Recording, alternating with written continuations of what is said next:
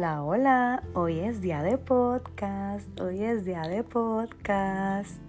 Otro miércoles más, otro capítulo más de este mi podcast, Semillas by Helen Rosado. Gracias por estar aquí. Te envío muchos besos, un apretón.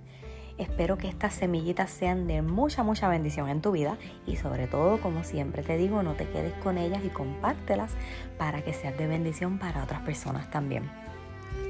En este capítulo te quiero hablar bajo el nombre o bajo el título, ¿verdad? Nuestros planes. Constantemente nosotros hacemos planes. Yo creo que diariamente, diariamente nosotros tenemos un plan. Como que, por ejemplo, hoy, ¿verdad? Pues yo estoy aquí y digo, ok, espérate, pues me voy a planificar para mañana. Entonces mañana cuando me levante, pones el despertador y todo, ¿verdad? Y te planificas literalmente para el día de mañana. E inclusive, yo estoy planificándome con una semana de anticipación. Estoy tratando de llevar ¿verdad? una agenda y planificarme de lunes a domingo para de esa manera, ¿verdad? Pues poder como que estar organizada y hacer todo lo que tengo que hacer. Y no sentirme, ¿verdad? Como que estresada. Este, y constantemente pues siempre nos planificamos. Planificamos este todo, miren, nosotros planificamos nuestra vida, nosotros planificamos lo que queremos estudiar, a dónde vamos a ir. Yo recuerdo siempre que cuando yo estaba en mi casa, yo siempre decía, no, mira, yo voy a ir a la universidad, yo a los 18 años yo me voy a independizar y olvídate, yo tenía miles y miles de planes para, ¿verdad? para mi futuro. Y tenemos planes, ¿verdad? A corto plazo, tenemos planes a largo plazo. Pero ¿qué pasa? Que en muchas ocasiones, ¿verdad? Pues los planes no se dan como nosotros queremos. Y nos frustramos. Qué malo es. Qué malo es cuando tú tienes algo ahí en la mente y ya tú estás planificado y tú dices, pues nada, por ejemplo, cuando, cuando tú planificas y tú dices, pues mira, mañana me voy a levantar temprano, voy a desayunar y, por ejemplo, dices, me voy a ir a hacer las uñas. Y quieres este, sacar ese tiempo y estás, mira, de que hasta cuando te acuestas a dormir, estás ya soñando de que mañana me voy a ir a hacer las uñas y voy a quedar set. Pero entonces al otro día te levantas y vas de lo más emocionada y cuando te das cuenta y vas a salir, tienes una goma vacía del carro o el carro no te, no te prende. Y entonces ahí se te dañó el día. Pues tú sabes qué?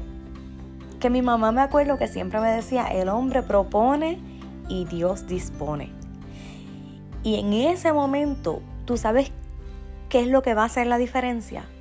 En el momento en el que tú te veas que tu plan cambió completamente porque lo que tú tenías pensado no te salió, porque te surgió algo, ¿verdad? Un improviso. Ahí lo que tú tienes es que pensar en eso. El hombre propone y Dios dispone. O sea, algo quiere evitar Dios. Algo quiere Dios, de algo te está librando, de algo te está salvando. Cuando, cuando te pongas, ¿verdad? Cambies tu mentalidad y te pongas eso en la mente, créeme que vas a sentir una diferencia porque en vez de enojarte, vas a dar gracias. Tú no sabes, a lo mejor, mira, te montabas en el carro en ese momento y salías y tenías un accidente. O se te vaciaba esa goma, pero en el camino. O después que estuvieras saliendo de las uñas, entonces allá no te prendía el carro y te quedabas a pie allá. O sea, siempre vamos a tratar de cambiar nuestra perspectiva y entender que para los que aman a Dios todas las cosas obran para bien, a pesar de que en ese momento no lo vea. Nuestros planes, Dios tiene todo en sus manos. Cuando tú tienes a Dios en tu corazón, cuando tú estás, ¿verdad? Este, siguiendo, ¿verdad? Por ese camino, tienes que entender que todo está bajo control que aunque no lo veas y no lo entiendas, sí, todo está bajo control. Que a lo mejor pensaste que, por ejemplo, empezaste a estudiar en la universidad y ah, estás súper contento, súper pompeado y estoy estudiando en la universidad y de momento se te presentó una situación, vamos a ponerle una situación económica, ¿verdad? Y, por esa situación económica tuviste que darle una pausa a ese sueño tuyo que es tener esa carrera profesional. ¿Por qué? Pues porque en ese momento tienes ese problema económico y no puedes, ¿verdad? Seguir estudiando. No pienses que se te acabó la vida y que ya se fastidió tu plan. No, tu plan está ahí. Que te va a tomar más tiempo. Fine, te va a tomar más tiempo. Pero eso no quiere decir que ahí quedó y que ahí murió. No, no permitas que porque te pasó algo, porque se te puso una piedra en el camino, ya entonces digas, ay, pues ya olvídate, no voy a hacer nada, no voy a seguir adelante. No. Que esa piedra sirva para construir ese futuro que tú estás buscando construir. No permitas que las cosas que te sucedan te quiten de esa visión que tú quieres, de ese plan que tú tienes en tu mente. Que van a pasar cosas, claro que sí. Que de momento, mira cuántas veces, a veces uno se levanta de lo más bien y de momento te levantas y, tenías un plan y, estás enferma, levantaste enferma y, y todo lo que tenías planificado lo tienes que atrasar porque lamentablemente te levantaste mal de salud. Esas son cosas que pasan, son situaciones normales que tenemos que entender que eso no quiere decir que el mundo se acaba. Simplemente estás poniendo una pausa en ese momento porque vas a atender otras cosas, pero vas a continuar con ese plan que tú sabes que tú tienes. Y lo más, más, más importante de todo esto es esto que les voy a decir ahora, que antes de decirlo, como siempre les digo, busquen un papelito para que anoten este versículo bíblico que está en Proverbios 16, versículo 3.